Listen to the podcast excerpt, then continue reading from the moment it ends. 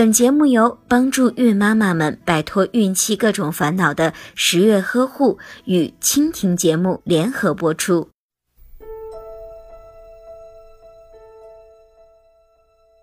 感冒主要是呼吸道病毒感染所引起的，大多发生在冬季、秋冬或者是冬春季节交替的时候。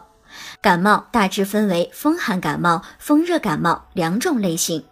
根据感冒的类型不同，表现的症状也不尽相同。准妈妈们在孕期身体细胞免疫力低下，是感冒的易感人群。加上怀孕后呼吸道黏膜容易充血，所以更加容易引发呼吸道感染。感冒的症状超过一周时，或者是伴有疲劳、食欲不佳、低热或者是高热、咳嗽。咳痰、心悸等情况时，准妈妈就应该及时的就医治疗。